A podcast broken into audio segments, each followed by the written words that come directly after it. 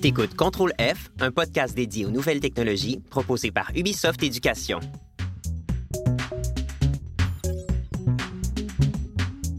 Allô? Comme vous le savez, je suis passionné par la technologie, mais j'ai encore tellement de choses à apprendre. Bon, aujourd'hui, on parle techno et animaux. Parce qu'il faut que je vous le dise, un de mes rêves, c'est de pouvoir discuter avec Gribouille, mon cochon d'Inde adoré. Alors, est-ce que la technologie va pouvoir donner un jour la parole aux animaux? Pour y voir plus clair, je suis accompagné, comme d'habitude, de Leila. Allô? Et de Samy, qui est venu nous parler du comportement des animaux. Bonjour. Les gens comme moi, qui étudient le comportement animal, on les appelle des éthologues. Cool! J'avais vraiment hâte de vous rencontrer. Parce que je parle tout le temps gribouille, mais je suis pas sûr de ce qu'elle me répond. Alors, est-ce que c'est possible de traduire ce qu'elle me dit? Hmm, oui et non. Au stade où en est la science, on peut seulement traduire avec certitude des messages assez simples, comme j'ai faim, j'ai peur ou encore je suis stressé. Plusieurs compagnies développent des applications fondées sur des intelligences artificielles qui interprètent les aboiements des chiens. Mais ça va pas très loin encore.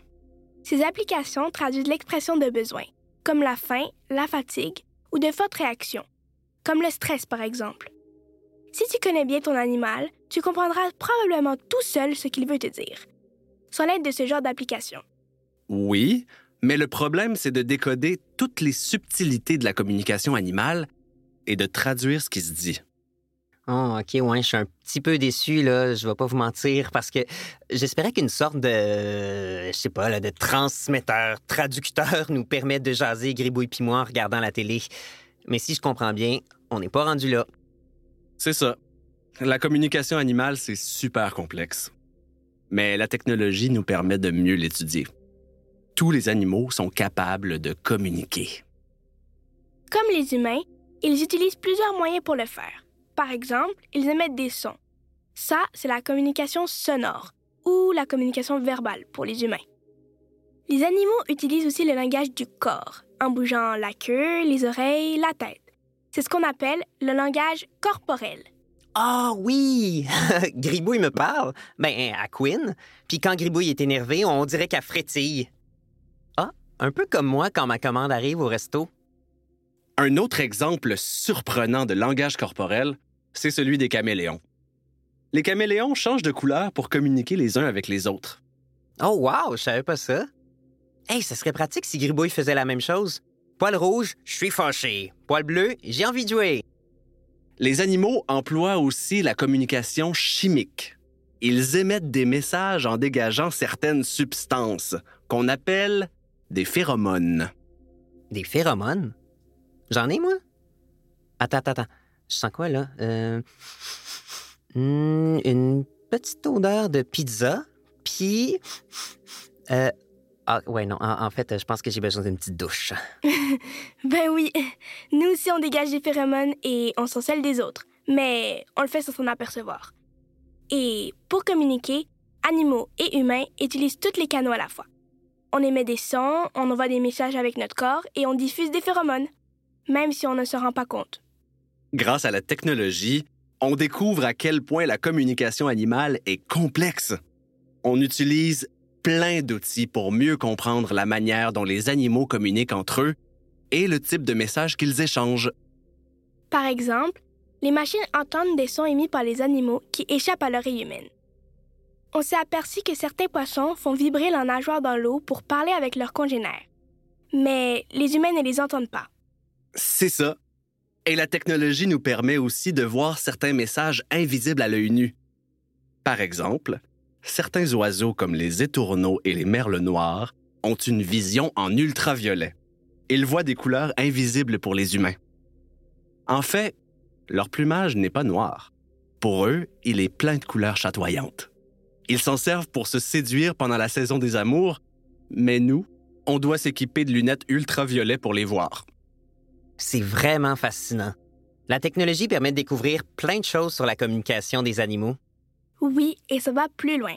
L'intelligence artificielle, dont on a parlé dans un autre épisode, peut aussi aider les chercheurs à comprendre la communication animale. Elle permet d'étudier les expressions faciales des animaux ou encore les sons qu'ils émettent. Oui, Une étude assistée par intelligence artificielle a montré par exemple que les chauves-souris vocalisent de différentes manières selon à qui elles s'adressent et dans quel contexte. Les chauves-souris parlent? elles se racontent quoi? Elles vocalisent quand il y a des chicanes de nourriture, quand elles manquent de place pour être confortablement installées et pour repousser toute avance non désirée. C'est le croisement entre analyse informatique et observation par les humains qui a permis de mieux comprendre cela. Oh, OK, oui, oui, je les imagine, là. Tasse-toi de là, Pierre-Alexandre, il y a de la place pour tout le monde dans cette grotte-là. Hey, Raymond, bas les pattes, c'est mon repas, ça. T'es bon? Comme tu le fais là, on est capable d'associer certains messages vocaux ou corporels à des contextes de communication, comme avoir faim ou une chicane. Mais attention à l'anthropomorphisme. Anthropo quoi? L'anthropomorphisme. C'est quand on attribue des comportements humains aux animaux, comme des pensées ou des intentions ou certaines émotions, alors que la science ne peut pas confirmer que c'est vraiment ça qu'ils expriment. Par exemple, au lieu de dire qu'un tigre est fâché, les chercheurs vont dire qu'il est en état de vigilance extrême ou qu'il ressent de la peur. On essaie de parler d'émotions qu'on est capable de mesurer. OK, je comprends. Mais on est d'accord pour dire que les animaux ressentent des émotions. Oui, il n'y a aucun doute là-dessus. Leur cerveau est équipé pour ça. Les ânes, par exemple, vivent un stress très intense quand un de leurs congénères meurt. On ne peut pas vraiment affirmer qu'ils sont déprimés ou en deuil, mais ils ont l'air de l'être, d'après nos standards humains. Si j'ai tout suivi, la technologie permet surtout, à l'heure actuelle, d'observer les moyens de communication des animaux avec plus de précision pour mieux les analyser. Exactement. L'observation patiente des animaux, c'est la clé pour apprendre à les comprendre. Le problème, c'est d'interpréter les messages les plus élaborés et de comprendre ce qu'ils veulent dire. Mais la technologie nous permet de faire des grandes avancées. Je me sens bien énervé par tout ce que j'apprends. Les animaux sont tellement fascinants. Plus on fait des découvertes, plus on réalise que la communication animale est très complexe. Oh ouais, vraiment. D'ailleurs, je devrais peut-être adopter un caméléon pour tenir compagnie à Gribouille. Ils pourraient euh, jouer à cachette ensemble, euh, se déguiser, aller magasiner, faire du tai chi. Puis moi aussi d'ailleurs. Ce serait cool, hein, Léla, tu crois pas?